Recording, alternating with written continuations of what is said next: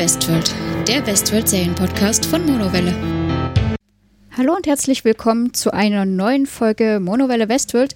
Neue Folge ist gut gesagt, im Grunde eigentlich die letzte, aber bevor wir dazu kommen, begrüße ich natürlich auch erstmal den Jan an meiner Seite. Ja, hallo, endlich geschafft oder leider geschafft, je nachdem, das wird sich dann heute noch ein bisschen herausstellen. Neben der Folge, die wir jetzt zum Besprechen der zehnten Folge der zweiten Staffel, werden wir uns auch schon ein bisschen ums Recap kümmern und du kannst erklären, warum. Ja, im Endeffekt wird es so sein, dass wir zusammen keine Nachbesprechung weiter groß machen werden. Deswegen lassen wir das hier kurz einfließen am Ende. Ich werde dafür ein bisschen, ähm, sagen wir mal, fremd gehen, was das Podcast betrifft. Ich ähm, darf mit zwei anderen Podcastern die Nachbesprechung aufnehmen. Und zwar werde ich im Cinecast vom Jan Michael zu Gast sein, genauso wie der Felix von den Serienjunkies. Und wir werden da zu dritt quasi eine Nachbesprechung machen. Und ich habe dann auch im Endeffekt die Erlaubnis, dass wir das hier auch, sobald der Cinecast das veröffentlicht hat, dass wir das dann hier eben auch bringen dürfen. Genau, das heißt, ihr bekommt aus äh, cineastischer und serientechnischer Sicht einen hochprofessionellen Podcast und dazu zwei bessere Gesprächspartner als mich. Ich bin jetzt allerdings genauso frech, wenn ich mich schon ein bisschen selbst runtermache, dass auch ich wahrscheinlich, was die, die Nachbesprechung hier betrifft, einen, einen leichten äh, ja, Fremdgang quasi unternehmen werde. Ich plane aktuell eine Nachbesprechung in einem etwas anderen Kontext, nämlich nicht aus cineastischer Sicht und, und Seriensicht, so wie du das machen wirst, sondern ich werde mich wahrscheinlich mit Psychologen, Theologen und Soziologen zu diesem Thema zurechtfinden. Weißt du, das ist ein bisschen mehr als eine normale Fernsehserie, da geht es ja auch sehr viel durchaus um aktuelle Gesellschaftskritik und Zukunftsthemen. Die Themen, die mich an der Serie wesentlich mehr interessieren und was ja hier auch schon immer wieder für unsere Hörer auch sehr hörbar und auch immer wieder erwähnterweise durchbrach. Dementsprechend werde ich wahrscheinlich in einer anderen Runde zu Gast sein. Das darf ich noch nicht ankündigen, weil noch kein Termin raus ist und noch nicht genau raus ist, ob und wie wir das schaffen. Wenn dem der Fall ist, dann wird es das in der Monowelle auf jeden Fall auch noch irgendwie zu hören geben. Also einerseits angekündigt im normalen Personal Podcast, andererseits dann aber auch in diesem Kanal. Das ist für mich in dem Fall dann auf jeden Fall eine Grundvoraussetzung, so dass ihr das auch hören könnt. Ja, ich muss sagen, das finde ich auf jeden Fall sehr spannend und dass das zwei Gesichtspunkte dann unter Umständen sind, ist ja auf jeden Fall auch für euch sicherlich spannender, als wenn das zweimal irgendwie kinolastig, äh, cineastisch, wie auch immer wäre. Genau, aber wir werden heute auf jeden Fall auch schon ein bisschen nachbesprechen. Also wir werden jetzt keine separate große eigene Folge aufnehmen, sondern wir werden das heute hier in kurzer Form mit hinein verpacken und in langer Form daneben getrennt quasi. Genau. Dementsprechend, ich würde sagen, wir starten mit der zehnten Episode. Sie nennt sich Der Passagier. Ähm, es ist diesmal sehr einfach. Der Originaltitel The Passenger, eine 1 zu 1 Übersetzung. Eine Synopsis fand sich diesmal wieder nicht, haben wir wohl wieder weggelassen, aber ist ja auch jetzt eher unnötig zum Ende hin. Äh, der Regisseur ist Frederik äh, Toy, der ist offensichtlich, oder andersrum, der hat sich schon einen Namen gemacht in durchaus anderen Serien. Der hat zum einen auch zwei Folgen der Staffel 1 von Westworld äh, mit produziert und zum anderen hat er in Designated Survivor, Person of Interest, The Good Wife, Chuck und in vielen anderen Serien auch schon mal Regie geführt. Ja, für mich ein ganz groß und bekannter Name, alleine schon, weil ich ihn als Chuck tatsächlich schon kannte.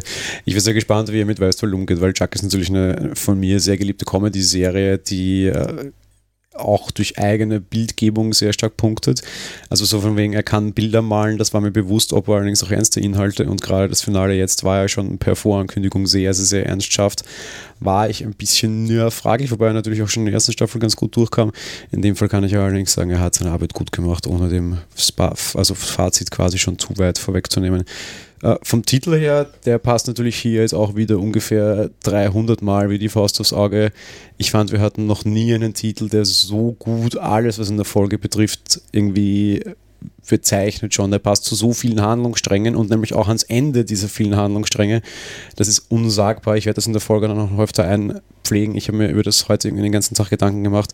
Der Titel ist Wahnsinn, diesmal was die Bildgebung betrifft. Du könntest gar nicht sagen, ah, das ist diese eine Szene, sondern im Endeffekt ist er, ist, das Subsummé unter allen einzelnen Szenen sogar noch. Und das finde ich wirklich super gelöst diesmal. Ja?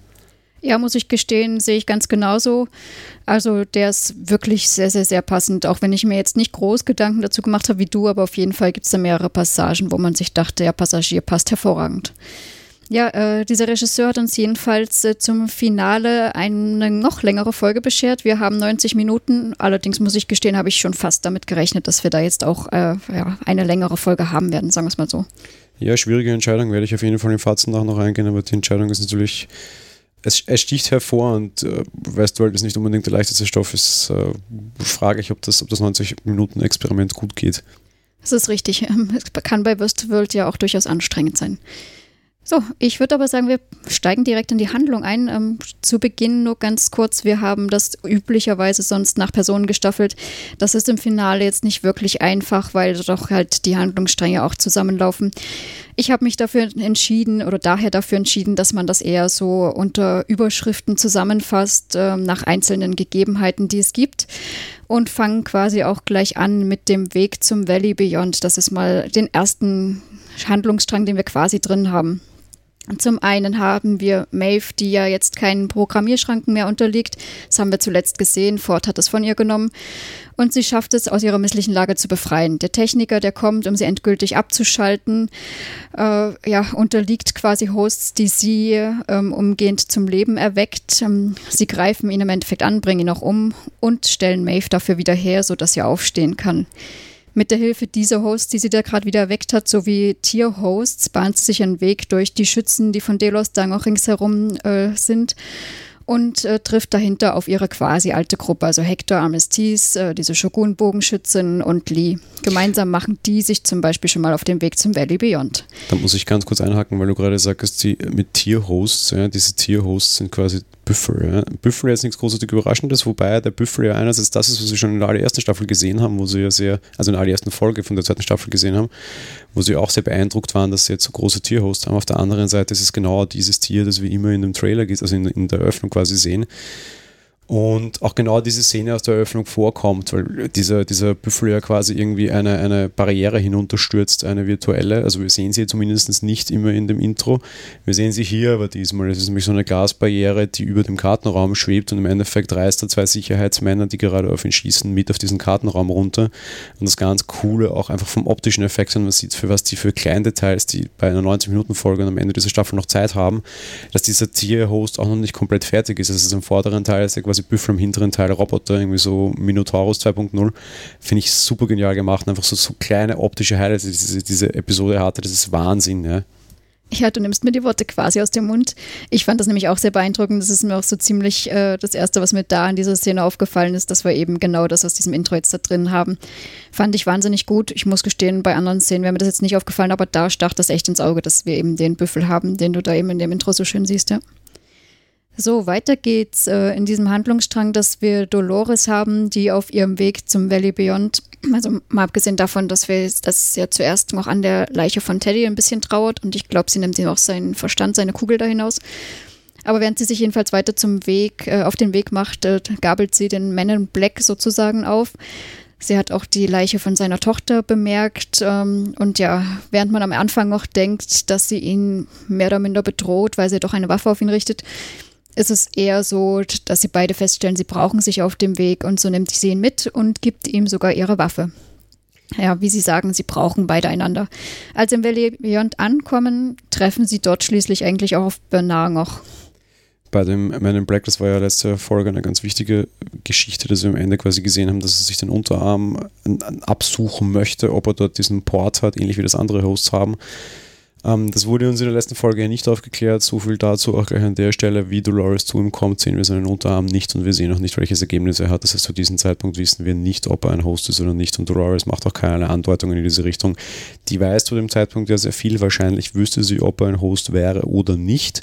Auf das wird aber überhaupt nicht eingegangen. Ganz im Gegenteil, es ist dieses okay, wir sind jetzt Verbündete, weil wir die gleichen Ziele haben, bis wir sie nicht mehr haben. Ja, ich bin sehr verärgert, aber später dazu mehr. Ja, von mir auch. ja, wie gesagt, sie treffen dort auf Bernard und äh, William, der offensichtlich der Meinung ist, jetzt sind unsere Ziele nicht mehr die gleichen, möchte Dolores erschießen. Ja, blöd nur, dass Dolores jetzt selber nicht so blöd ist. Die hatte nämlich ihren Revolver vorher mit einer bereits benutzten Patrone befüllt, sodass es sich, äh, während er auf sie schießt, die Hand schwer verletzt und offensichtlich auch so schwer, dass er erstmal handlungsunfähig ist. Fällt dir was auf? Wir haben das in einer anderen Serie dieses Jahr schon mal gehabt. Wir haben das in Walking Dead im Finale auch gehabt, wo auch alle Läufe von allen Kugeln so manipuliert waren und wir haben das da jetzt genau wieder in einer in quasi zweiten, dieses Jahr sehr großen amerikanischen Fernsehserie mit extrem vielen Quoten. Finde ich lustig, dass sie da genau den gleichen Ausweg nehmen. Was wir allerdings vorher auch sehen, Uh, Dolores ist offenbar jetzt wirklich so komplett unsterblich unter Anführungsstrichen, weil sie wird sehr wohl mehrfach angeschossen, hat aber offensichtlich jeden Schmerzreflex einfach ausgeschaltet und die Kugeln gehen einfach komplett am Hintern vorbei. Heißt, auch wenn sie attackiert wird und angeschossen wird, über dem steht sie jetzt in jeder Hinsicht. Passt so ein bisschen zu der Geschichte von Bernard, die wir drei Folgen oder vier Folgen zuvor hatten. Schmerz ist auch noch ein Programm ja, und das hat sie offenbar für sich jetzt äh, zumindest den körperlichen Schmerz, weil um Teddy trauert sie also wohl sehr stark deaktiviert. Ja, war auch das, was ich mir dazu dachte. Eben, Schmerz hat es jetzt mal ausgeschaltet. Aber das passt ja auch zu der Art so abgebrüht, wie sie im Endeffekt jetzt inzwischen ist. Ja, ähm, was wir natürlich auch auf dem Weg oder wen wir auch auf dem Weg zum Valley Beyond haben, äh, keine große Überraschung, die ganze Gefolgschaft, also die ganzen Indianer rund um die Ghost Nation, die sehen wir sehr beeindruckend, wie sie da so dünnen Hügel entlang reiten und gehen, so eine ganze lange Schlange. Und ähm, ja, natürlich auch Delos mit der neuen Waffe Clementine. Das sieht auch sehr lustig aus. Clementine reitet nämlich auf einem Pferd vorne weg und Delos, die fahren mit ihren Fahrzeugen hinterher und alle haben ein Ziel, wie wir das eh schon wussten. Ja, ähm, inzwischen äh, haben wir dann quasi den Weg abgeschlossen und kommen dann tatsächlich zum Valley Beyond äh, und auch das ist wieder ein bisschen aufgespaltet, nämlich einmal erstmal unterirdisch The Forge im Endeffekt. Ja, wir sind dann eben in, der Forge quasi angekommen und äh, Dolores und Bernard betreten diese Einrichtung. Es dürfte eine sehr tief unterirdische Einrichtung sein, die mit sehr viel Wasser gekühlt wird. Das wird dann später noch interessant, beziehungsweise ist halt auch so ein bisschen der Callback gleich auf die erste Folge dieser Staffel. Und dort finden wir einerseits heraus, dass was wir eh schon angenommen haben, die Forge selbst enthält mal grundsätzlich alle Daten aller hm, menschlichen Hosts, zumindest der menschlichen Hosts. Ob sie anderen Daten auch noch enthält oder nicht, wissen wir so genau nicht, zumindest ob die dort gespeichert sind. Eine Annahme, die ich allerdings vorher schon hatte, tritt ein, diese Forge ist nicht nur ein Datenspeicher, sondern in dieser Forge läuft sehr wohl auch eine Simulation, ähnlich wie in diesem Cradle. Dementsprechend klinken sich auch Dolores und Bernard da hinein, um quasi die Kontroll-KI, nennen sie das, zu finden. Und diese präsentiert sich ihnen relativ schnell und einfach und in einer sehr unerwarteten Form, nämlich Logan, der Sohn des, äh, also der eigentlich echte Delos-Erbe, das ist ja nicht William, sondern das ist ja Logan, den wir vor drei bzw. vier Staffeln noch sehr unschön verenden sehen haben. Der ist quasi der Hüter dieser Simulation quasi. Und diese Simulation dreht sich auch wieder mehr oder minder darum, den alten Delos zum Leben zu erwecken und dort haben sie offenbar sehr, sehr viele Varianten durchgespielt und kommen im Endeffekt, ist die Simulation darauf gekommen, dass der eine Moment, der ihn ausmacht, im Endeffekt der ist, wie er sich gegen seinen eigenen Sohn stellt. Wir wussten das so noch nicht, kriegen hier einen sehr tiefen Einblick in die Familiengeschichte der Delos. Und im Endeffekt erfahren wir auch, dass sich Logan im echten Leben das Leben genommen hat durch eine Überdosis, nachdem ihm der ältere Delos nicht weiter unterstützen wollte, weil ja ein Zug schiefgegangen ist und ja, es da diverse Drogenprobleme gab. Menschlich eine sicherlich sehr schwierige Entscheidung. Es wird der alte Delos hier zur Abwechslung nicht als der superart kalte, abgebrühte Typ dargestellt, sondern man sieht sehr wohl A, auf der einen Seite, dass er Emotionen hat und andererseits B ist natürlich die Entscheidung, einen Drogensüchtigen nicht weiterhin mit viel Geld zu unterstützen, zumindest irgendwie nachvollziehbar oder argumentierbar und nicht nur die reine Kälte, die wir bisher bei ihm teilweise wahrgenommen haben. Im weiteren Verlauf stellt dann diese Simulation, die da halt schon sehr lange am Werke ist, fest, dass Menschen eigentlich, also dass das Problem, warum das nie funktioniert hat, eigentlich ist, dass Menschen nicht so komplex sind, wie sie immer dachten, sondern ganz im Gegenteil, Menschen sehr einfach sind. Und Menschen auch nur im Sinne ihres Programmes handeln und eigentlich ein sehr einfaches, unterkomplexes Programm haben. Und im Endeffekt jeder Mensch auf seine Grundalgorithmen zurückgeführt werden kann, zumindest so, wenn man diese Schlüsselmomente also findet, eben zum Beispiel der Schlüsselmoment beim alten Delos, die Verabschiedung von seinem Sohn und das letzte Treffen mit seinem Sohn ein halbes Jahr bevor er starb. Dementsprechend werden dann dort auch diese Menschencharaktere quasi sehr schön symbolisiert in Bücher geschrieben. Jeder Mensch, der in dieser Simulation war, erhält ein Buch, in dem er steht. All diese Bücher stehen in einer ganz großen Bibliothek, in der quasi für jeden Menschen ein Buch mit seinem Code drinnen steht. Interessantes Nebendetail, das unheimlich gut sofort passt. Sie werden nicht als Sätze dort hineingeschrieben, sie werden offenbar als Noten hineingeschrieben, als diese Noten und diese automatischen Dinge, die wir auch immer schon im Vorspann und im Intro sehen, die auch dieses äh, Klavier, Cembalo, was auch immer, dieses Tasteninstrument da halt quasi bedienen. Das passt insofern super zu Fords Aussage, der er sagte, irgendwann werden wir alle Musik. In diesem Fall wurden alle Menschen, die in diesem Park sind, am Ende zu Musik. Dolores liest diese Bücher teilweise. Und währenddessen führt Logan noch aus, dass äh, nicht alle Hosts einfach raus in die Welt können, weil sie Menschen einfach nicht genug verstanden haben. Aber Dolores vielleicht in der Lage sei, Menschen zu verstehen, vor allem mit dem Wissensschatz, den sie hier jetzt hat, weil sie natürlich da auf programmatorischer Ebene sehr, sehr, sehr viel von den Menschen lernen kann. Auf der anderen Seite eröffnet die Logan, dass es quasi ein Paradies für Hosts gibt, der ist nämlich in dieser Forge drinnen und dass sie quasi durch eine Tür in diese Welt hineintreten können. Wenn sie das tun, müssen sie ihren Körper zurücklassen und sich von dem Host-Dasein trennen und gehen damit quasi ein bisschen in diese, nicht ein bisschen, sondern komplett in diese Simulation auf. Also quasi sie können in der Forge weiter leben und dort quasi körperlos weiter fristen, ohne dass sie von jemandem kontrolliert werden, angeblich ohne dass sie irgendwie eingeschränkt werden und ohne dass sie Grenzen haben. Im Endeffekt also schon das, was wir so ein bisschen genommen haben, ob der Ausweg für Hosts nicht einfach der Aufstieg des Bewusstseins ist. In dem Fall ist es tatsächlich so ein Aufstiegsszenario, weil sie sich dazu eben von dem Körper trennen müssen. Anderer, nicht ganz unwesentlicher Punkt, ist allerdings, dass dieser Forge natürlich sehr wohl in Delo steht und auch auf einem Server-Ding stattfindet. Das ist dieser Matrix-eske Aufstieg natürlich sehr wohl irgendwie an irgendwelche weltlichen Dinge gebunden ist und sie hier quasi dann trotzdem in diese Simulation weiterrennen. Heißt unterm Strich, wer Zugriff auf diese Simulation hat, hat natürlich auch Zugriff auf diese Hosts. Das ist für mich für das Finale der Serie nachher noch ganz spannend. Was passiert? Sie öffnen diese Tür, The Door, der Name der Staffel, und auf der anderen Seite draußen beginnt dann quasi so ein bisschen ne, ja, der, der, Eintritt, das machst dann du gleich weiter. Ich erzähle noch, was in der Forge noch weiter passiert ist, ganz kurz. Die beiden verlassen die Simulation, also Bernard und Dolores. Dolores ist der Meinung, dass sie die Daten hier löschen muss komplett und sie auch nicht möchte, dass die Hosts weiterhin in das nächste Gefängnis eintreten. Bernard entschließt sich, sich zu wehren und Dolores aufzuhalten und schießt ihr in den Kopf. Ja, äh, spannende Sache im Endeffekt. Äh, zum einen fand ich zumindest spannend, äh, dass, dass sie die Daten irgendwie löschen möchte, verstehe ich noch, aber dass sie damit auch die anderen Hosts ja, quasi gefährdet, sage ich jetzt mal, habe ich jetzt nicht so ganz verstanden, muss ich sagen. Zum anderen natürlich super, wie Bernard sich da auflehnt, fand ich zumindest.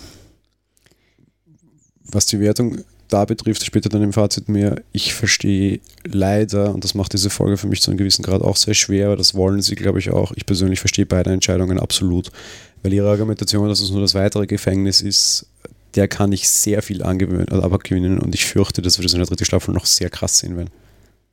Ja gut, ähm, vielleicht hätte ich jetzt aber nicht unbedingt so gesehen. Aber gehen wir weiter an die Oberfläche. Ähm, dort sind, wie gesagt, der, äh, der ganze Rest ist mehr oder minder dort auch angekommen. Die Ghost Nation erblickt diese Tür, die sich da gerade öffnet. Ähm, quasi so eine Art Paradies dahinter. Man sieht weites Feld, Sonne, ja, alles schön. Natürlich wird diesem ganzen Frieden nicht wirklich getraut. Ähm, der erste geht allerdings hindurch und scheinbar auch unbehelligt, also folgen die anderen. Wir als Zuschauer sehen eben das, was dann dieser Forge gesagt wurde, nämlich sie lösen sich von ihren Hosthüllen, die stürzen nämlich diese Klippen, die da eigentlich sind. Also die in dieser materiellen Welt äh, ist das eine Klippe, wo sich die Tür öffnet und da stürzen die Hüllen im Endeffekt herunter, die Hostkörper. Und die Geister, die gehen in dieses virtuelle World weiter rein und ja, bestehen dort. Sie gehen also nach und nach durch diese Tür und ähm, ja, währenddessen tritt auch, äh, trifft auch Maeve mit ihrer Gruppe ein. Äh, was allerdings so ziemlich zeitgleich passiert, ist, dass auch Delos mit Clementine ankommt. Ähm, Maeve äh, sucht im Endeffekt ihre Tochter und stellt nebenbei auch fest, dass Clementine, die da anreitet, äh, eben ihr diesen Virus da verbreitet. Ich meine, sie hatte das ja eh auch schon gesehen in äh, der Werkstatt. Und ja, die ersten Hosts werden natürlich infiziert und fallen übereinander her, wie es geplant war. Äh, Maeve macht sich daher weiterhin panisch auf die Suche nach ihrer Tochter, die sie nicht so einfach findet. Äh, und ja, fand, was ich sehr lustig fand oder mehr oder weniger ein bisschen komisch, wir sehen, wie Clementine am Anfang noch so langsam mit dem Pferd da lang reitet. Also ich sag mal, am Anfang schreitet das Pferd, am Ende galoppiert's. Irgendwie ein bisschen komisch, aber na klar, die Spannung muss ja aufrechterhalten werden. Ja, Maeve findet ihre Tochter rechtzeitig. Ähm, Sie äh, nimmt sie noch und deren ja, Mutter, die sie da ursprünglich mal mit hatte, und sagt ihnen, dass sie durch die Tür gehen sollen. Während natürlich ähm, Clementine immer näher kommt und man auch sieht, wie die ganzen Hosts sich gegenseitig äh, angreifen und auch immer näher rankommen. Und erst da, was auch ein bisschen spät war aus meiner Sicht, äh, kommt dann mal jemand von ihrer Gruppe, nämlich die Amestis, darauf, äh, Clementine zu erschießen. Was wir nur dummerweise auch wissen, das hilft nicht wirklich was dieser Virus äh, breitet sich als Backup dann im Gegenteil erst recht noch aus. Äh, Maeve schickt, wie gesagt, ihre Tochter da durch, während die auch meint, von wegen, komm mit, sagt sie, nein, geht und geht da jetzt sicher durch. Ähm, sie hält währenddessen im Endeffekt die ganzen Hosts, die ringsrum infiziert sind, auf äh, wie üblich mit ihrer mentalen Fähigkeit, sage ich mal, wobei das hier sehr theatralisch mit äh, Handgeste dargestellt ist. Sie schafft es auch, ähm, sie werden eingefroren. Allerdings kommt in der Zwischenzeit natürlich auch Delos an und die erschießen einfach alle. Ganz kurz da auch wieder einzuhaken, dieses, sie werden eingefroren, das ist natürlich total beeindruckend, weil im Endeffekt steht Maeve da und streckt einfach nur so die Hand gerade nach vorne mit dieser Handfläche äh, hat jetzt ein bisschen was, wenn man jetzt joken wollte, von wegen äh, Terminator, was natürlich auch eine Terminologie Richtung Maschinen wäre, von wegen Talk to the Hand. Ist es natürlich aber nicht. In Wirklichkeit ist es meiner Meinung nach wieder ein ganz starkes Bild an Matrix. Mich in dieser Folge so derartig viel an Matrix erinnert, weil es dann einfach diese typische Variante ist, wo Neo einfach alles aufhält, indem er einfach die Hand hebt und so quasi die Macht der, der, der, der Matrix und der Simulation ausnutzt, weil er über die Gesetze der Simulation bestimmen kann. Und im Endeffekt kann genau das Maeve auch. Also unterm Strich wie in allen guten Zukunfts- und, und, und, und Hacker-Filmen kommt alles auf Matrix zurück. Für die, die es noch nicht gewusst haben, ja, ich bin ein sehr, sehr guter Matrix-Fan. Ja, und als großer Fan kann man auch alles als Matrix sehen. Genau, man kann alles in Richtung Matrix interpretieren. Ja, äh, also wie gesagt, aus meiner Sicht war diese Geste natürlich eigentlich unnötig, aber sieht natürlich schön und theatralisch aus. Ja, wie gesagt, sie wird dann allerdings von Kugeln durchsiebt, da hat sie ja dann auch keine Macht dagegen. Ja, das wäre eher Matrix gewesen, ne? Die Kugeln dann noch aufhalten mit der Hand. ja, dafür ist dann leider nicht gerecht. Sie kann natürlich in dem Fall nur über das, das, Bewusstsein und die Programmierung der anderen entscheiden und leider eben nicht die Kugeln, so wie Neo das konnte, aber der hat ja quasi die komplette Realität verändert und sie war ja leider in der echten Realität und nicht in einer Simulation. Das könnte sie vielleicht in ihrer neuen Zugangsform, wenn sie denn dorthin geschafft hätte, aber die anderen können es vielleicht. Ja, das ist ein Punkt, äh, da muss ich trotz allem jetzt kurz drauf eingehen. Das habe ich ja ehrlich gesagt nicht verstanden. Wieso schickt sie ihre Tochter und die Ziehmutter da quasi durch und auch der Akichita geht ja damit. Ähm, ich habe da schon da gesessen und denke so, wieso rennt die nicht einfach mit? Ich meine, meine einzige Erklärung, die irgendwie noch so ein bisschen auch trotz allem lasch ist, meiner Meinung nach, ist halt, dass sie nicht möchte, dass die infizierten Hosts ja da auch reinrennen. Äh, aber ich meine, wenn die Hülle weg ist, ist die eine Frage, ob dann die noch infiziert sind. Zum anderen bringen die sich ja vorher selbst um. Also wieso sollten die dann noch mit durchrennen? Und zum nächsten sieht Delos, also die Menschen sehen ja diese Tür nicht. Das sehen wir sehr eindrucksvoll an Lee, der ja mit ihr mitgeht. Ah nee, Lee ist ja gar nicht mehr dabei, den habe ich vorhin voll vergessen. Der hat sich nämlich geopfert vorher, als sie auf dem Weg zum Valley Beyond waren. Entschuldigung, der hat sich geopfert bei Delos-Soldaten, die erschossen wurden. Ja, Delos hat quasi Maves Truppe verfolgt und Lee hat sich dann in einem sehr beeindruckenden Finale, in dem im Endeffekt Hectors Rolle aufzählt. Hector wollte sich opfern, konnte, also wurde zurückgehalten von Lee. Lee hat den Host, den er selbst geschrieben hat, quasi zurückgepfiffen und gesagt, nein, sie braucht dich als Beschützer, also als Beschützer und du hilfst sie mehr als ich sich dann in einer sehr ergreifenden Szene, in der quasi er Hectors Text erzählt, was natürlich passt, weil er hat Hectors Text auch geschrieben.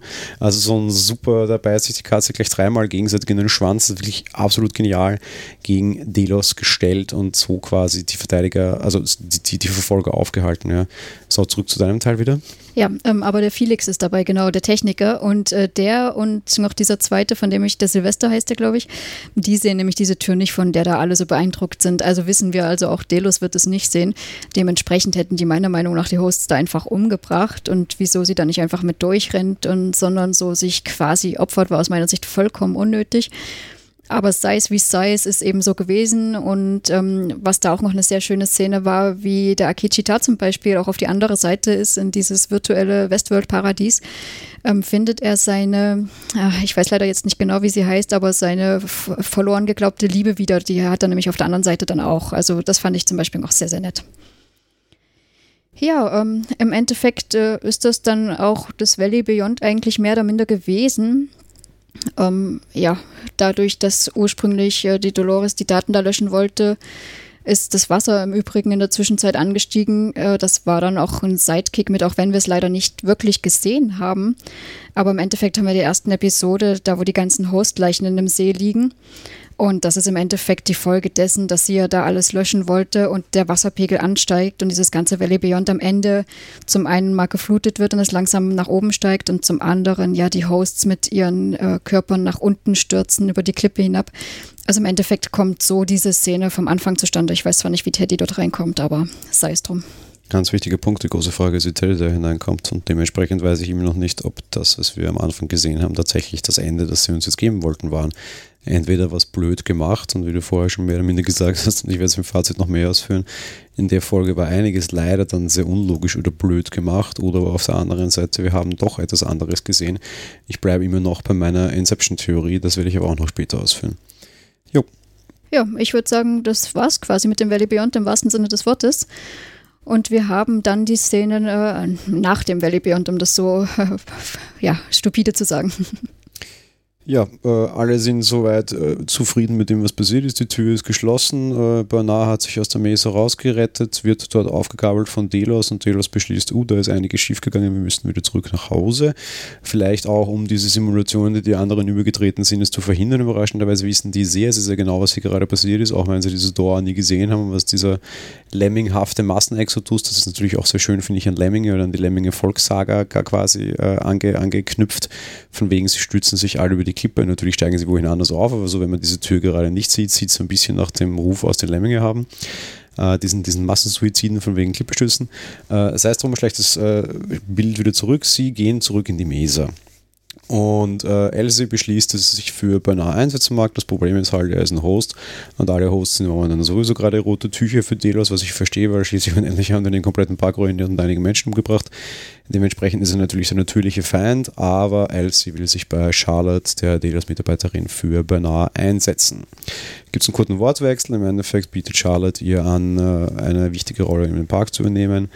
Ähm, glaubt ihr dann allerdings nicht, dass sie kaltblütig dafür genug wäre und Delos Mitarbeiter kaltblütig sein müssen, dass sie das sein müssen und dass sie das vor allem ist, beweist sie dann vor allem auch dadurch, dass sie Elsie einfach erschießt. Äh, Bernard in dem Freeze All Your Motor Function Modus sieht das mit und äh, ist äh, dementsprechend schockiert. Also er weiß, was passiert, aber er kann sich halt nicht bewegen. Und äh, löst sich dann allerdings letzten Endes gegen seine äh, Programmierung und das ist wahrscheinlich so ein bisschen der letzte große Schritt, der ihn frei macht. Und ähm, Ford erscheint ihm wieder und gibt ihm wieder so ein bisschen Ratschläge, wie er denn diese Situation jetzt quasi lösen kann. Wir kehren zurück zur Forge und dort ist generell ist das leider alles nicht so schön strukturiert erzählt, wie wir das jetzt hier gerade tun, sondern es ist die ganze Zeit immer so ein kleines Hin- und Hergespringe. Es gab nämlich in der Zwischenzeit noch ein kleines Detail, das der Zuseher auch erst später erfährt und das möchte ich jetzt auch erst später bringen. Und in der Forge sehen wir, dass quasi Delos versucht, Zugriff auf diesen Speicher zu bekommen, also diese Simulation quasi zu bekommen. Wahrscheinlich, um die menschlichen Daten auslesen zu können, weil ja das der große Schatz von Delos ist, den sie ja da rausbringen wollen. Das Problem ist, sie brauchen dazu allerdings diesen Speicherkugel von Peter Abernathy, dem Vater von Dolores. Übrigens, Abernathy heißen ja auch die, äh, der, der Delos-Typ. Auch ein ganz interessanter Zwiespalt, der mir noch nie so ganz genau aufgefallen ist. Meiner Meinung nach. Okay, ich weiß nicht, welcher, welcher Delos-Typ so heißen soll, muss ich gestehen. Ich muss mir das nachher nochmal genau in der Besetzungsliste anschauen. Vielleicht rede ich Quatsch. Ach ich so. habe heute irgendwas gesehen in der Richtung, meiner Meinung nach. Du meinst den Schauspieler? Ähm, ne, meine ich, ist egal. Äh, ist. Also sie brauchen den, den, den Speicherstipp von, von Peter Benefic, dem Vater von Dolores in der Westworld.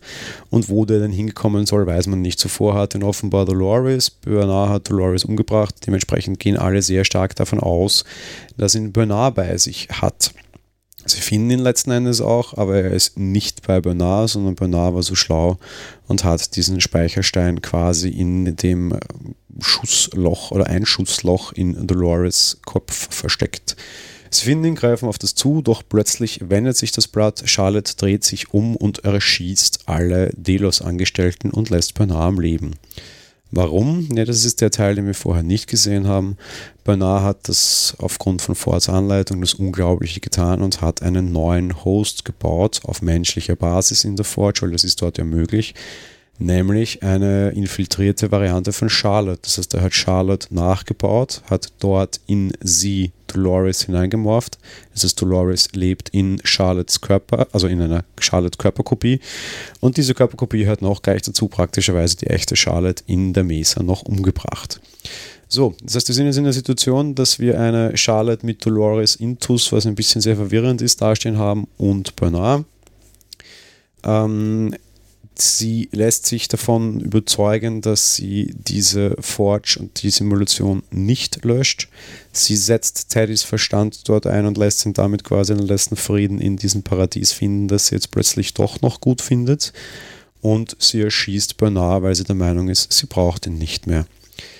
Dann begibt sie sich zurück an die Oberfläche und lässt sich dort als quasi ja Delos-Angestellte ausschiffen, weil alle, die ja dort noch sind, werden ja evakuiert. Soweit, so gut. Noch eine etwas komische Szene. Sie wird gescannt und seiner Meinung, alles sei okay. Und auf dem Strand, bevor sie ausgeschifft werden soll, tritt ihr Stubbs entgegen, der ehemalige Sicherheitschef von Delos oder der wahrscheinlich aktuell immer noch Sicherheitschef von Delos, der ihr sehr klar macht, dass er ganz genau weiß, wer sie ist, beziehungsweise was sie ist. Und wir erfahren nicht, warum er das weiß, aber er weiß definitiv, dass sie ein Host ist und dass sie eine Host-Kopie ist. Und er lässt durchklingen, dass er wegen einer Aufgabe eingestellt wurde, nämlich um die Hosts in diesem Park zu beobachten. Das betrifft nicht die Hosts, die in der Welt draußen sind und lässt sie mit dieser Ansage unter vier Augen quasi zumindest ins Ohr geflüstert gehen. Wir sehen, wie sie ausgeführt wird, also wie sie halt mit dem Schiff, Boot, Schlauchboot, so Motorboot davonfährt und in ihrer Handtasche, das ist dann schon sehr so ein bisschen auf Altmütterchen gemacht, weil dann sitzt sie so auf diesem Boot und die Haare wehen durch den Wind und man sieht, wie sie die Handtasche ganz verkrampft festhält, damit sie ja keiner wegnimmt. Warum ist das der Fall? Weil sie einige dieser Kugeln ausgeführt hat, in denen ja bekanntlicherweise Bewusstsein gespeichert werden kann, welche auch immer das sein mögen. Wir haben offenbar einen Zeitsprung. Bernard hat sich in der Westworld-Welt dazu entschieden, quasi seinen Verstand mehr oder minder selbst zu löschen, um durch einen Zugriff darauf die ganze Operation nicht zu gefährden. Mehr oder minder. Ähm, das ergibt auch diese ganzen Verwirrungsszenen, die wir die ganze Staffel immer wieder gesehen haben. Noch dazu hat er herausgefunden, dass Ford, den er am Ende gesehen hat, nicht Ford war, sondern eine Imagination seines Geistes quasi. Im Sinne von, er braucht einen kleinen Schutzengel, der ihm hilft und die bildet man sich dann ja gerne ein und er hat sich da quasi Ford angebildet. Wir springen dann aber zurück raus in die echte Welt. Dort hat sich Dolores in das Haus von Arnold begeben und in diesem Haus steht natürlich eine Maschine, die Hosts bauen kann. Was ein Wunder. Sie erschafft dort Arnold nochmal. Was wir nämlich auch in dieser Staffel erfahren, also in dieser Folge erfahren haben, sie hat Arnold bereits das erste Mal gebaut, also Bernard gebaut, aus ihren Erinnerungen heraus und das gleiche tut sie ihrer Angabe nach jetzt. Dennoch werden die beiden nicht die größten Freunde werden offenbar, weil Bernard sagte, dass den Konflikt, den sie bereits in der Forge ausgetragen haben, auch in dieser Welt ihr Konflikt sein wird und sie sagt ja, ja, das ist ihr bewusst. Sie hat sich absichtlich einen Gegenspieler geschaffen. Die Rollen sind klar verteilt offenbar. Dolores möchte die Menschheit naja, zumindest sehr stark an den Kragen gehen. Bernard möchte das offenbar nicht. Dolores verlässt in ihrer eigenen Gestalt übrigens wieder, das heißt, sie hat sich offenbar auch einen neuen Körper gebaut, mit dem Körper von Charlotte, wer auch immer da jetzt drinnen steckt, ähm, das Anwesen von Arnold und lässt Bernard dort alleine zurück. So, das war's, oder? Ja, ich glaube schon. Das war im Endeffekt ein sehr langes Nachspiel nach diesem Valley. Und ich fand es schon sehr interessant. Erst da schießt der eine den einen, dann der andere den anderen. Ein schönes Wechselspiel und wir erstellen uns alle irgendwie immer wieder. Äh, ja, war schon recht interessant und lustig. Mehr, also lustig natürlich nicht, aber war schon äh, schöne Wechselspiele, sage ich mal so. Ich fand es, äh, was ich tatsächlich allerdings ein bisschen mehr oder minder lustig fand, dass Bernard eigentlich erwacht ist, tatsächlich auf dieses Freeze Your Motor Functions da irgendwie äh, reagiert hat. Und zum anderen hatte ich dann das Gefühl, als die echte Charlotte noch die Elsie umgebracht hat, dass das mehr oder minder sein großer Leidens, äh, äh, Leidensmoment war, wo er endgültig dann aufgewacht ist oder so. Wie er dann ja auch feststellt, hey, das warst gar nicht wirklich du fort, der da immer da war sondern das war meine Stimme. Das ist, passt ja auch zu diesem, was äh, eigentlich die Dolores durchgemacht hat, bevor sie endgültig erwacht war, nämlich, dass sie nicht Arnold gehört hat, sondern sich selbst. Fand ich ein bisschen interessant, sagen wir es so. ja, ähm, im Grunde ist das äh, das Ende der Staffel gewesen, sage ich mal so. Äh, Im Grunde deswegen, weil wir noch einen Epilog haben. Wir können den zeitlich auch tatsächlich einordnen. Es gab da schon ein Interview mit der Lisa Joy und zwar handelt diese Szene wohl Jahre später nach dem, was wir jetzt in dieser Staffel gesehen haben. Und wir sehen in diesem Epilog den Man in Black, ähm, der irgendwie, es sieht aus so ein bisschen, als wäre er eine Ruine eigentlich, äh, dort Emily sieht. Ähm, noch mit äh, oh shit, so, so circa, denkt er wohl noch, ähm, ja, er hat jetzt recht gehabt, äh, das ist ein Host so irgendwie. Ist ein bisschen verwirrend, sage ich mal so.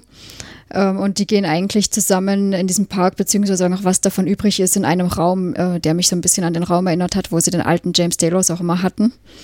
Und Emily stellt ihm dann auch ein paar Fragen, äh, was für uns als Zuschauer nach einiger Zeit dann ja auch schnell klar wird und auch für den Man in Black selber, dass sie ihn testet. Und zwar schon zum zigtausendsten Mal, ich glaube Versuch 11.000, irgendwas war es dann. Ja, ganz wichtiger Einwand, den du leider schon davor gemacht hast, weil das wussten wir natürlich beim Sehen der Serie nicht und das wissen natürlich auch alle anderen Leute nicht. Eben Lisa Joy hat schon gesagt, diese Szene spielt Jahre nachdem, was wir jetzt gerade passiert haben. Offenbar, also das, was hier passiert ist, diese eine Schlüsselszene, die das Wesen des Man in Black nachher ausmacht. Wir wissen aber nicht, wann er zum Host wurde. Wurde er es schon vorher und war er es schon die ganze Zeit? Wurde er es in diesem Moment? Wurde er es viel später? Wir wissen es simpel nicht. Wir wissen jetzt sehr wohl, dass er irgendwann als Host endet. Wir wissen aber nicht, wann er einer wird. Und das ist der große spannende Punkt für alle, die nämlich schon jubilierend aufgeschrien sind und gesagt, na, ich hatte recht, er ist ein Host, so wie du.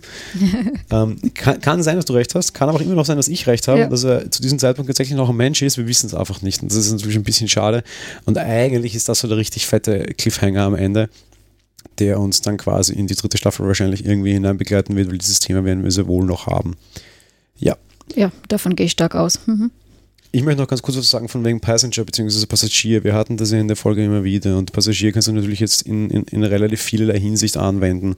Du kannst auf der einen Seite anwenden, dass die Passagiere diejenigen sind, die in die andere Welt quasi übergegangen sind in Richtung dieses Valley Beyond und jetzt quasi aufgestiegen sind, dass das alles nur Passagiere waren. Auf der anderen Seite hast du es sehr stark erklärt, weil das Wort Passagier kommt doch vor. Das sagt nämlich, war es Ford oder was Logan? Irgendeine dieser, dieser intelligenten Instanzen sagt ihnen quasi, dass Menschen genauso nur Passagiere sind.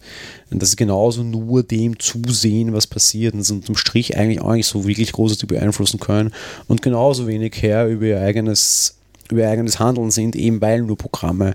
Sagt äh, meines Erachtens tatsächlich die KI, also Logan in der Forge drin, ja, also in, im Cradle der Forge oder was auch immer. ich glaube, Ford sagt aber quasi dem, also der imaginierte Ford sagt es nachher Bernard auch so nochmal glaube ich. Okay, ja, das kann sein, ja.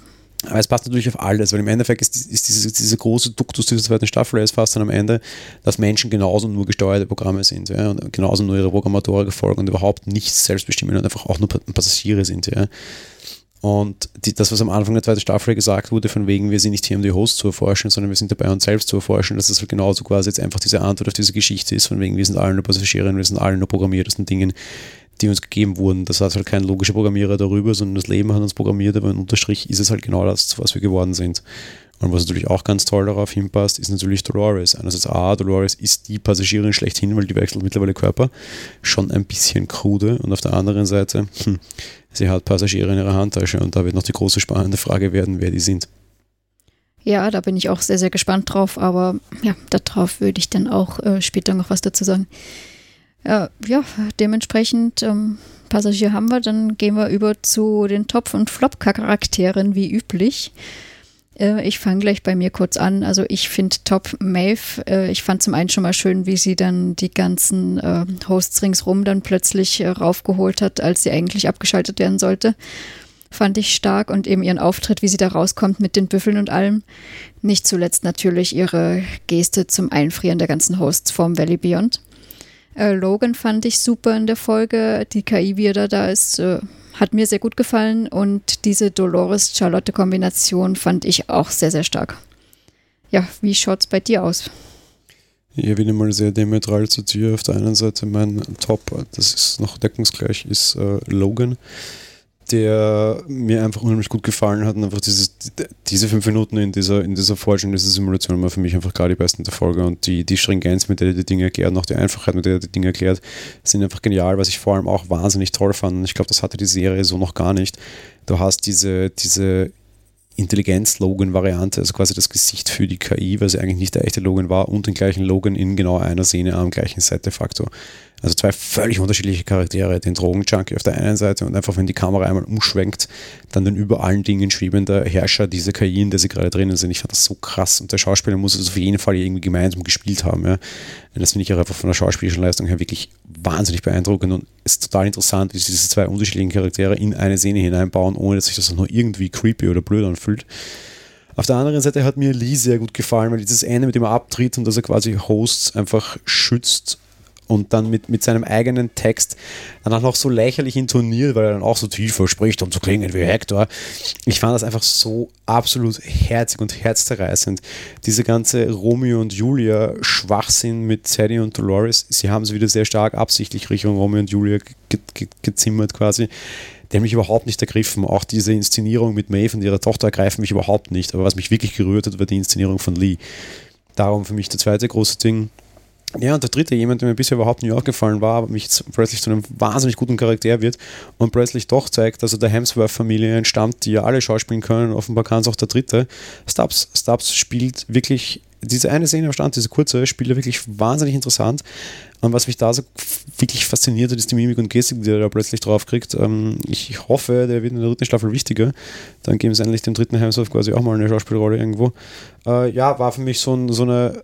Im Endeffekt war es die einzige Überraschung für mich in dieser Folge, so dieses Aha damit hätte ich jetzt so überhaupt nicht gerechnet. Alles andere war so, okay, kann man irgendwie in die Richtung gehen, dass der plötzlich nochmal irgendwo rausgezogen wird, im wahrsten Sinne des Wortes, und einen Auftrag kriegt.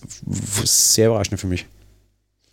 Ja, ähm, dann leite ich gleich ganz gut über. Zwar nicht mit Stubbs, aber zumindest mit Lee. Für mich war genau das eher ein Flop. Wie, also ich muss zwar gestehen, dass ich das gut fand, dass er jetzt seine eigene Rolle spielt, der der eigentlich geschaffen hat mit Hector. Aber die Art, wie er das macht, fand ich eher ziemlich, äh, ja, äh, pein, na peinlich kann ich jetzt auch nicht sagen, aber eher der, ja, kindisch, keine Ahnung. Ich weiß nicht, ich, mir fällt der Begriff nicht ein. Auf jeden Fall fand ich es nicht wirklich toll, deswegen auch bei meinem Flop mit drin. Irgendwie passt es auch aus meiner Sicht nicht, auch wenn er sich jetzt schon gewandelt hat, aber dass derjenige, der ist, der sich in die Kugeln stellt, hm, naja. Äh, der zweite Flop für mich, äh, der Man in Black, äh, ja, seine Art da irgendwie, aber wie gesagt, der geht mir die letzte Zeit eh schon ein bisschen auf den Keks, also von dem her, was soll's. Der ist für mich jetzt nicht mehr wirklich weiter interessant. Ja, bei mir eröffnet den Reigen dein erster Zauber ist mein erster und größter Flop. Äh, Maeve, ich komme mit der Rolle die letzten paar Folgen einfach überhaupt nicht mehr klar und emanzipiert sich da so ein bisschen zur Hexe von Westworld, um am Ende in einer, einer Schwachsinnigkeit draufzugehen. Damit meine ich jetzt nicht, dass ich das schlecht inszeniert finde, weil da komme ich dann im Fazit dazu, für das kann die Rolle ja an sich nichts aber ich finde einfach, ich, ich, ich habe es eh schon öfter gesagt, so die Motivation von Maeve ist mir einfach irgendwie zu blöd, dass sie dann am Ende für so einen Schwachsinn draufgeht, was eigentlich so ein starker Charakter war, der sich so weit emanzipiert hat, verstehe ich nicht. Jetzt kann ich sagen, sie ist quasi für ihre Liebe oder für ihre Familie gestorben und das wäre ihre Entscheidung, ist schon okay. Aber irgendwie, ja, weiß nicht, reicht mir nicht. Ähnlich geht es mir mit meinem Break, ich verstehe ihm seine Motivation nicht und der war in der Folge eigentlich der namensgebende Passagier, weil im Endeffekt ist er nur das Vehikel für irgendwelche anderen Leute der war derjenige, der das Spiel gewinnen wollte und derjenige, der gegen Ford angetreten worden ist. Dieses Spiel ist komplett in den Hintergrund gerückt und dieses Game um the Door gibt es überhaupt nicht mehr und im Endeffekt hat er komplett aufgegeben. Hätte sich der bereits in der letzten Folge selbst erschossen, hätte es einfach nichts geändert und das ist natürlich sehr traurig. Auf der anderen Seite, und damit verurteile ich jetzt eine ganze Rasse, die uns in der nächsten Staffel sehr wichtig sein wird, ich finde einfach alles, was rund um Delos passiert, einfach komplett bescheuert. Ich, ich weiß ich nicht, der, ganze Delos-Haufen einfach nehmen und eine Pfeife rauchen, die waren einfach alle derartig bescheuert, die ganze Staffel schon. Und in der Folge einfach nochmal so, so viel mehr, ja. Ähm, ich ich, ich kapiere es nicht und vor allem so, so ohnmächtig. Ja. Ich meine, das sind die Betreiber dieses Parks, die, das, das ist ihr Schlachtgrund. Ja. Also von wegen, der Kriegsherr muss, muss seinen Grund wählen, ja, auf dem er den Krieg durchführt die hätten Heimvorteile in jeder Hinsicht, aber sie nutzen den einfach nicht und dann schicken sie da irgendwie so einen manipulierten Virus-Host rein und wenn der dann irgendwie zu Fall gebracht wird, wozu eine Kugel reicht, dann sind sie wieder irgendwie ratlos und ja, weiß ich so genau. Und irgendwie dann auf die Idee, dass man vielleicht mal selbst irgendwie ein Gewehr in die Hand nehmen könnte, kommen wir erst wesentlich später. Also ich weiß es nicht, mir ist das irgendwie alles zu, ne, verstehe ich nicht, will ich nicht, mag ich nicht, ist mir, ist mir zu doof. Sie haben sich auf jeden Fall selbst immer sehr gut zur Witzfigur gemacht, das stimmt. Ja, ähm, ich würde sagen, damit ähm, schließen wir auch mit Meinung und Fazit mal äh, diese Episode ab. Äh, ich bin gleich so frech, dass ich mal anfange. Und zwar, ja, ich muss sagen, 90 Minuten, die Folge hat mich recht äh, zwiegespalten hinterlassen. Also so ein, für ein Finale, muss ich sagen, stelle ich mir normalerweise vor, dass ich sage, wow, war nicht so. Also ich glaube, ich habe es eh gestern zu dir gesagt, wo ich gesagt habe, ich muss jetzt erstmal darüber schlafen. Ich weiß noch nicht so ganz, wie ich das finde. Ich nehme es vorweg, ich gebe der Folge durchaus vier von fünf Sternen. Das liegt durchaus an diesen großen äh, Szenenbildern, die wir haben, an durchaus einzelnen, äh, an einzelnen Sachen, die da irgendwie, was weiß ich, waren es die Bilder oder eben auch diese einzelnen Aussagen oder Gesten und sowas mit drin waren. Aber 90 Minuten war für mich ehrlich gesagt die Folge zu lang, weil sie durchaus einfach auch große Fragezeichen einfach aufgeworfen hat. Äh, manche Sachen, die ich nicht verstanden habe, sei es die Sache, äh, Clementine reitet an und keiner erschießt sie, oder Maeve, wieso opfert die sich jetzt, äh, oder dann sowieso durch das ganze Hin und Her, was wir jetzt schon die ganze Staffel haben, nämlich, äh, ja, wann sind wir denn jetzt? Darf ich das jetzt überhaupt in dieser Zeitschleife sehen?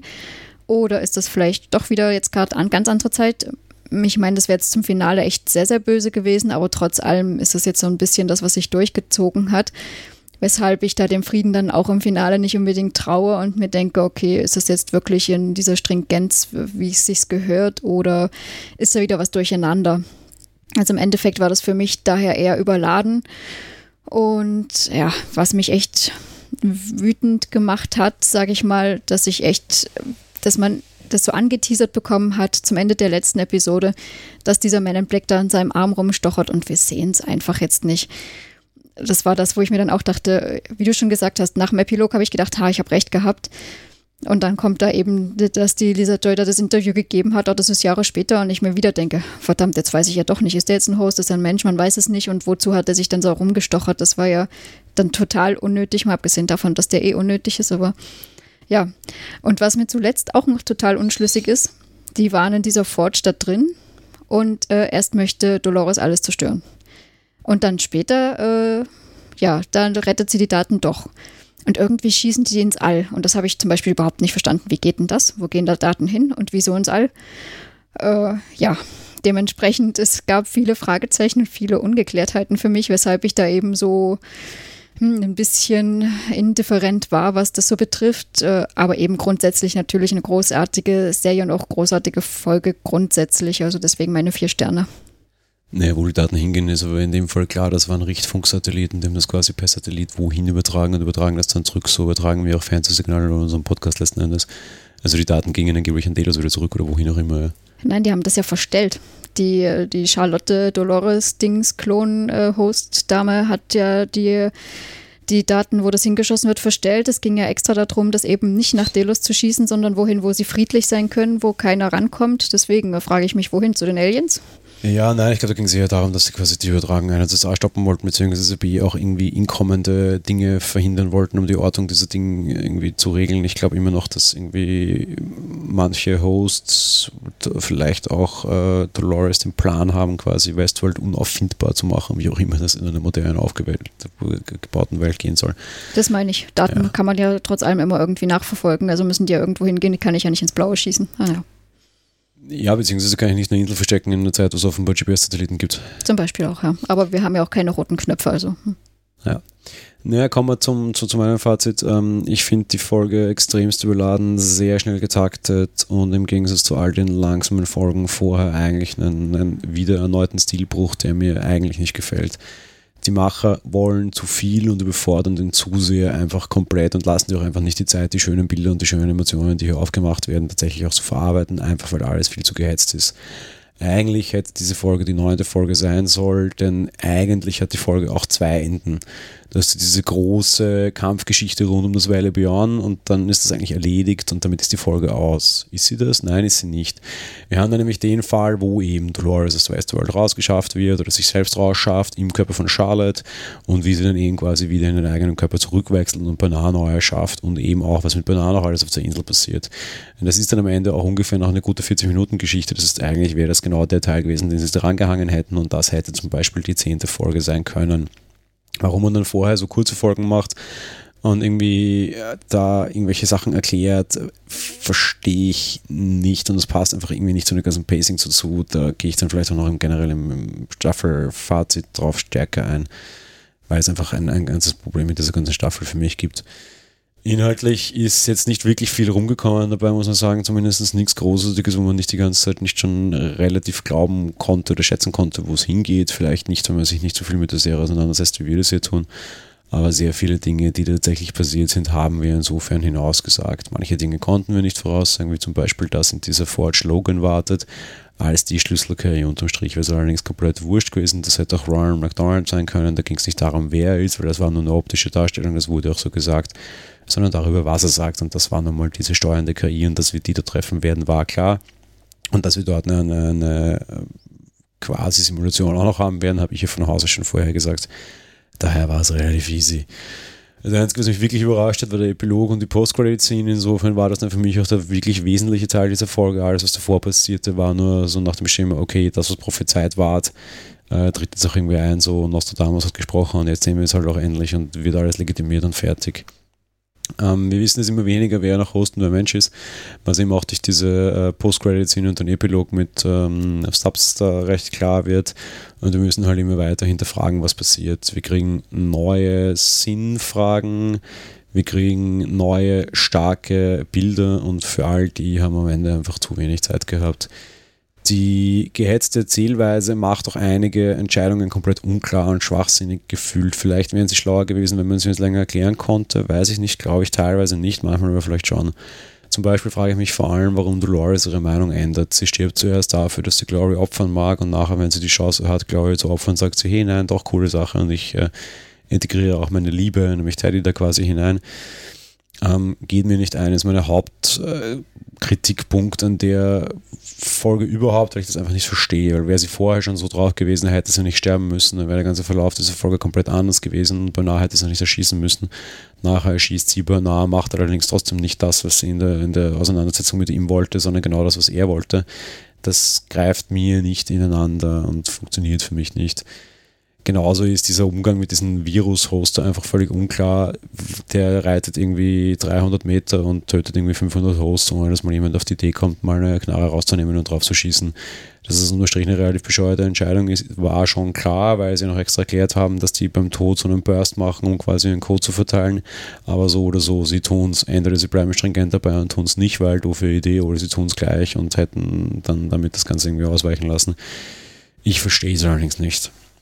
Was mich irre stören, was mein größter Kritikpunkt ist, eben diese Geschichte rund um in Black wird nicht aufgelöst. Das haben sie eindeutig aufgemacht, um uns anzuteasern und wollen uns damit wahrscheinlich die ganze dritte Folge irgendwie, also dritte Staffel dann irgendwie bei, bei der Stange halten. Ich sag's euch gleich, äh, liebe HBO-Macher, wenn jemand zuhört, und das würde ich wahrscheinlich egal sein, damit haltet ihr mich nicht an der Stange, das reicht mir nicht. Und normalerweise hatte das nicht notwendig, mir so billige Cliffhanger aufzumachen, sondern hat mich mit einer Wendung, die ich nicht kommen sehen habe, äh, quasi überrascht. Nach dem Schema eben, ich spiele im Vordergrund eine Geschichte ab und der wahre Magier macht im Hintergrund Dinge, die keiner sieht. Hier ist es ganz anders. Diesmal zeigt er mir übrigens, hier wird ein Zaubertrick passieren, hier wird ein Zaubertrick passieren, aber wir sagen da nicht wann. Und sowas mag ich einfach nicht, weil da werde ich als Zuschauer für blöd verkauft und sie hatten das bisher nicht notwendig. Ähm, ansonsten bin ich allerdings relativ zufrieden, weil zumindest der Cliffhanger Richtung Staffel 3 ist relativ dünn. Das ist nämlich genau der und da weiß ich jetzt einfach auch schon, dass ich warten muss, aber ich ist es nicht so, dass ich sage, um Gottes Willen, ich muss unbedingt sofort weitersehen, weil ich äh, sonst äh, sterbe, weil es ist gerade so spannend, das ist es nicht. Die Staffel ist abgeschlossen, es ist okay, wir wissen jetzt schon mal so halbwegs, weil sie uns auf die Handlungssorte hindeuten, was in der dritten Themen werden werden.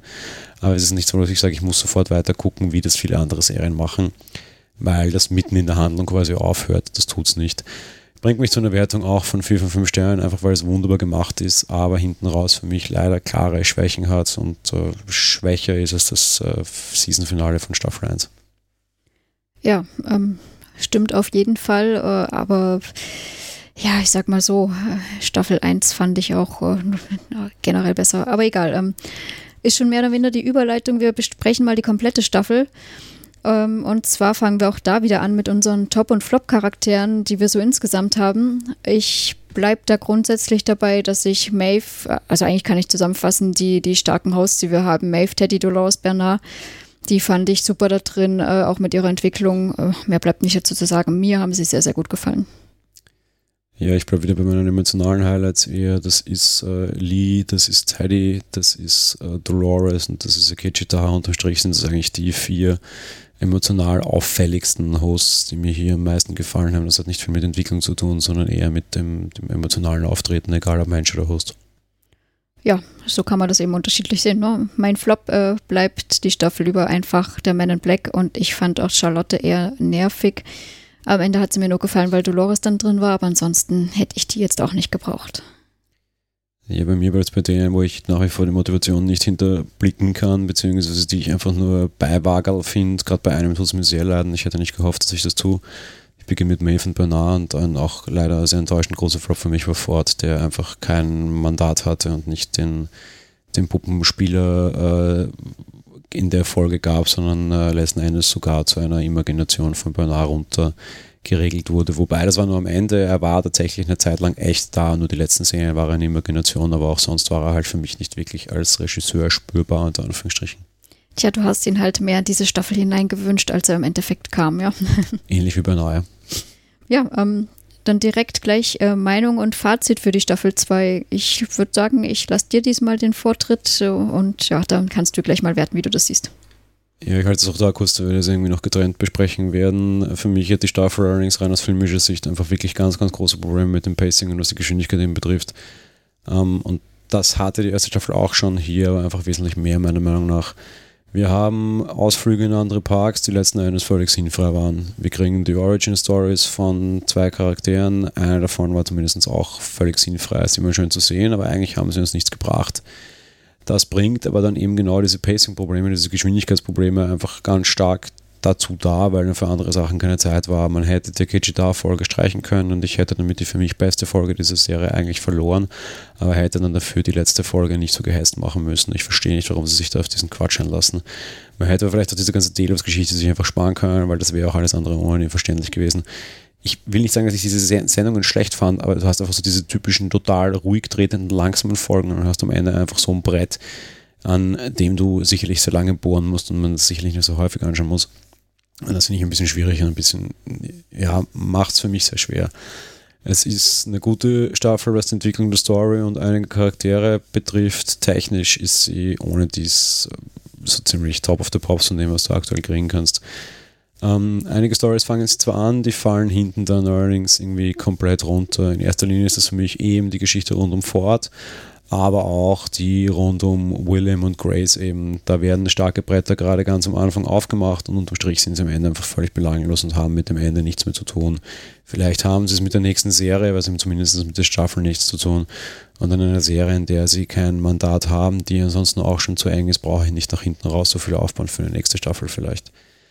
Ähm, ja, Post-Credit-Scene schön und gut, aber wie ich ihm auch schon sagte, die, die Macher spannen uns da einfach ohne jedwille Not einfach komplett auf die Folter.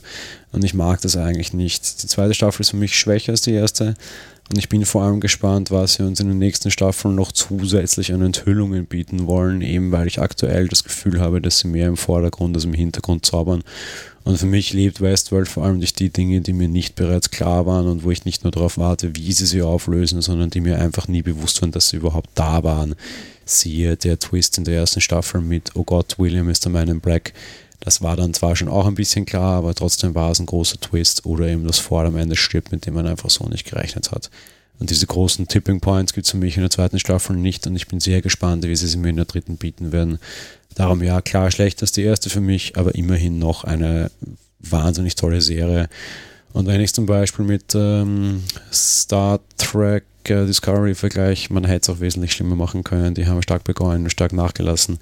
Da kann ich nur motzen, dass es mir am Ende zu viel war und Kleinigkeiten ein bisschen blöd und zu schnell abgefrühstückt waren.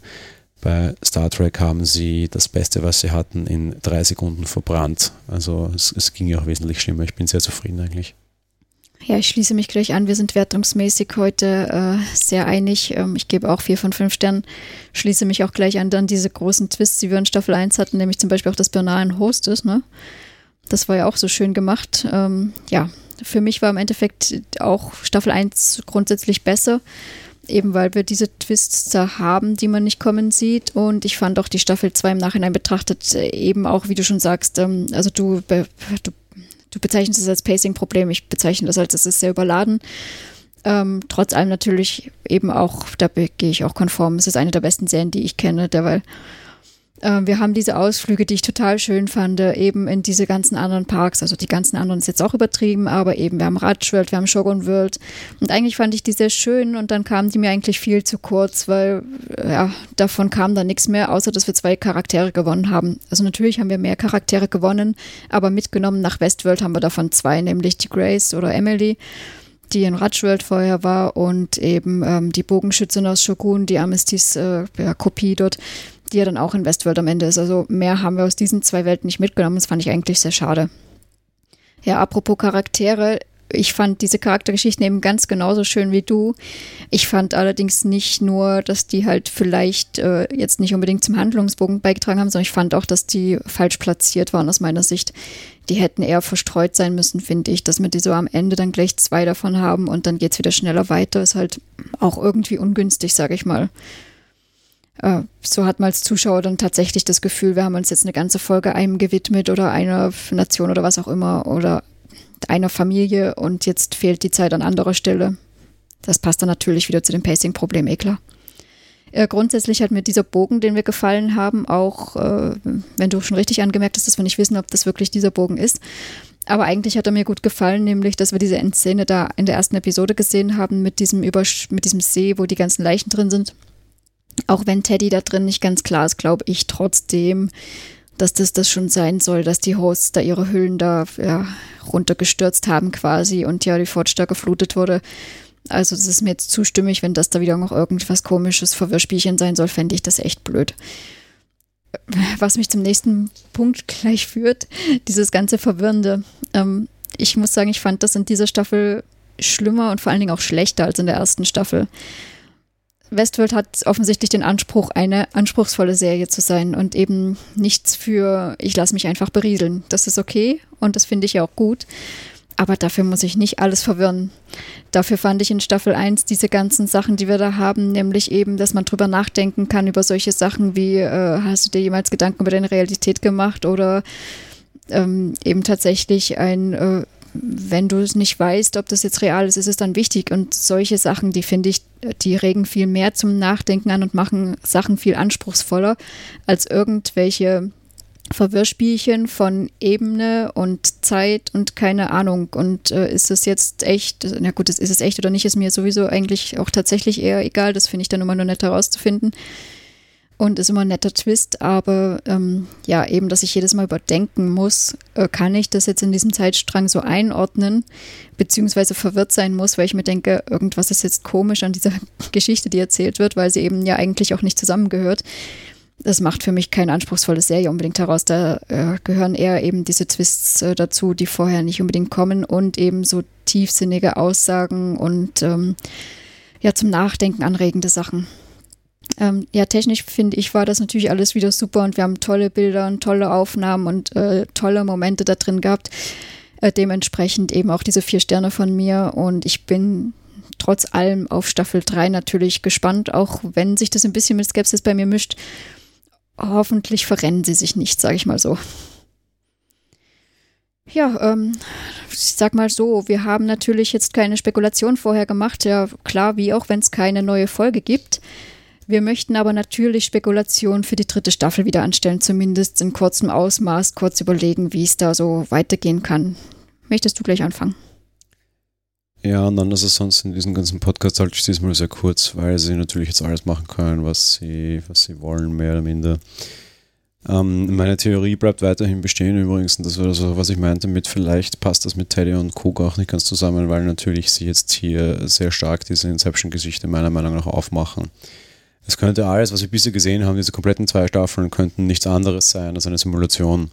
All das könnte zum Beispiel die Simulation des Man in Black sein, mit der er geeicht werden soll.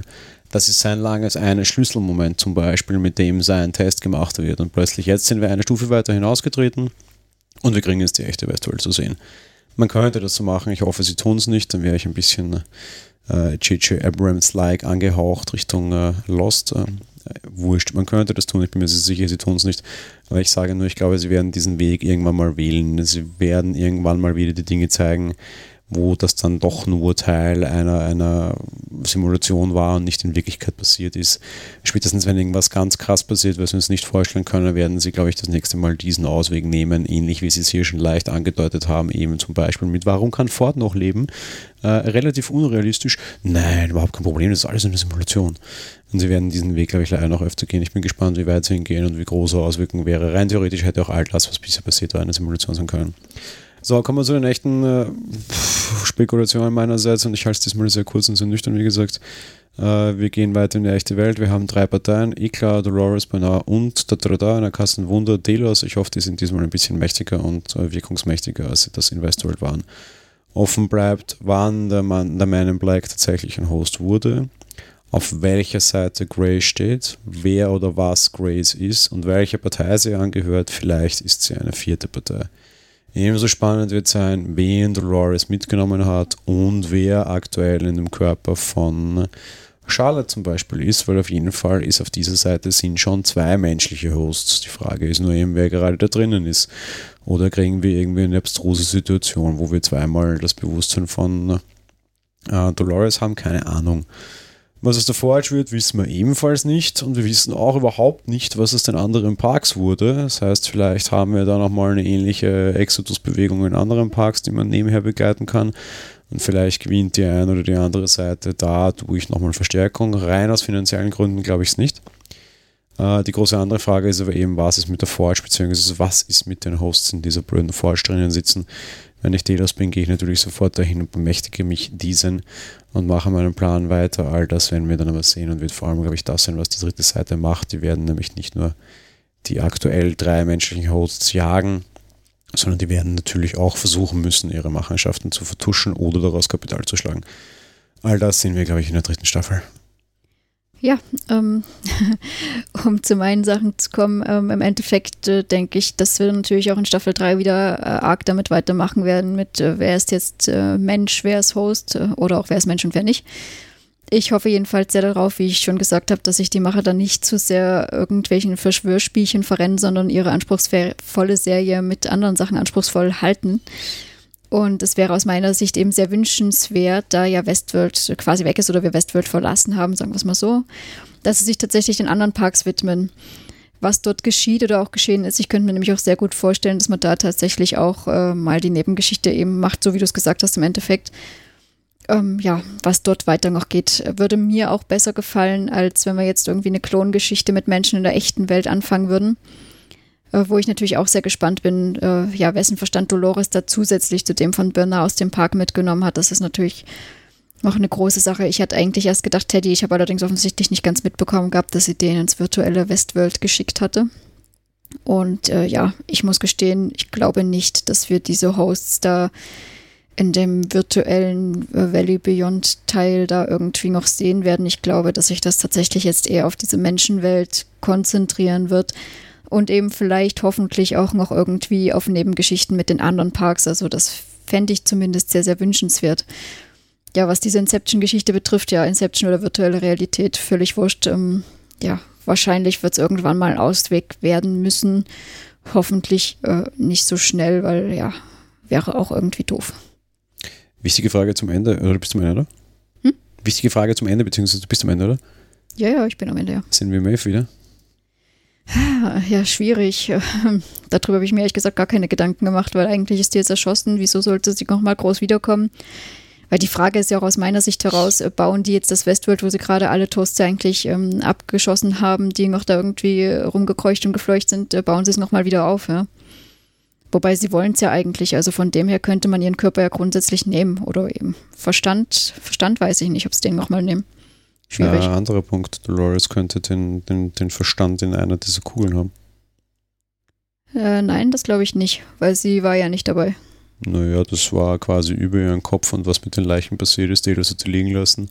Nein, die sind sie rumgegangen. Haben die Szene. Hm? Sie sind rumgegangen und haben alle, die noch irgendwie sich gereckt haben, da erschossen. Also Delos war da aktiv noch dort oben. Ja, ja.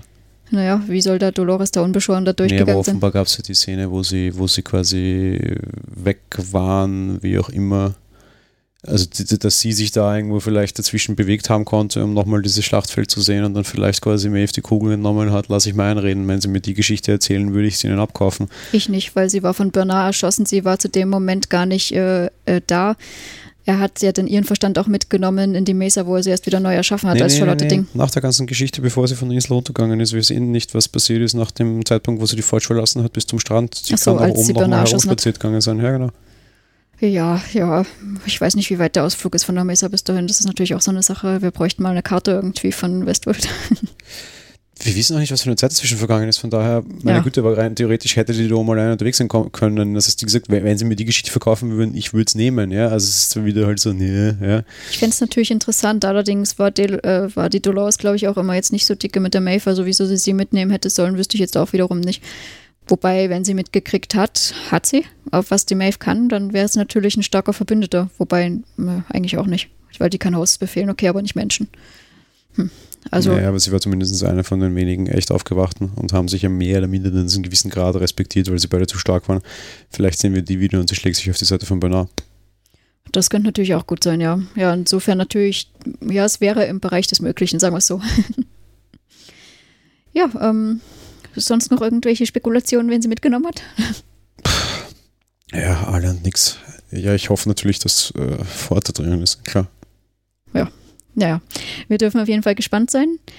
Ich würde sagen, ähm, die Folge ist natürlich ein bisschen länger geworden durch diese ein bisschen Nachbesprechung des Gesamten. Dementsprechend, es war eine Freude, mit euch jede Episode zu besprechen. Also wir beide zusammen natürlich für euch.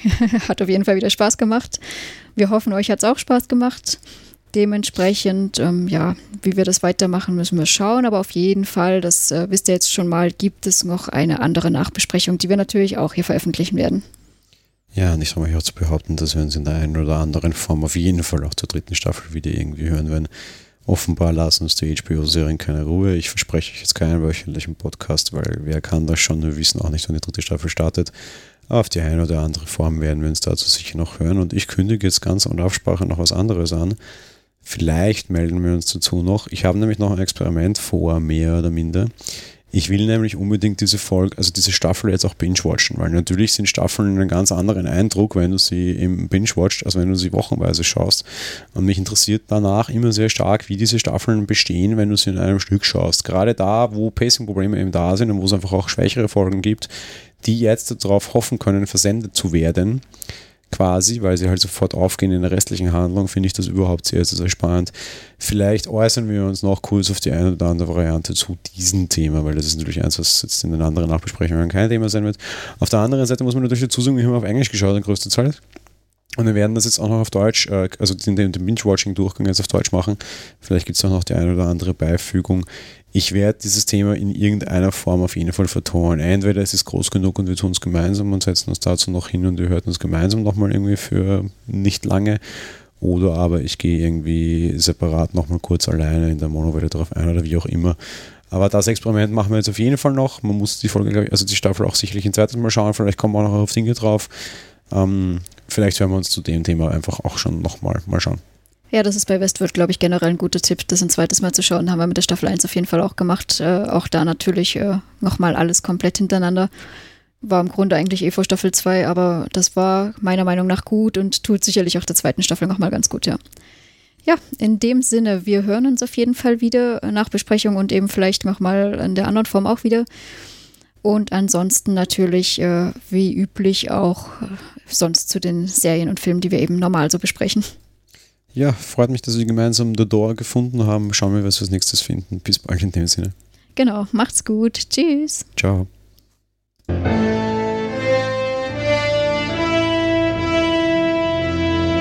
Monowelle Westworld ist ein komplett kostenloser privater Podcast. Ihr wollt uns unterstützen? Gerne. Kommentiert und diskutiert die Folgen unter www.monowelle.at. Bewertet den Podcast auf iTunes und empfehlt uns weiter.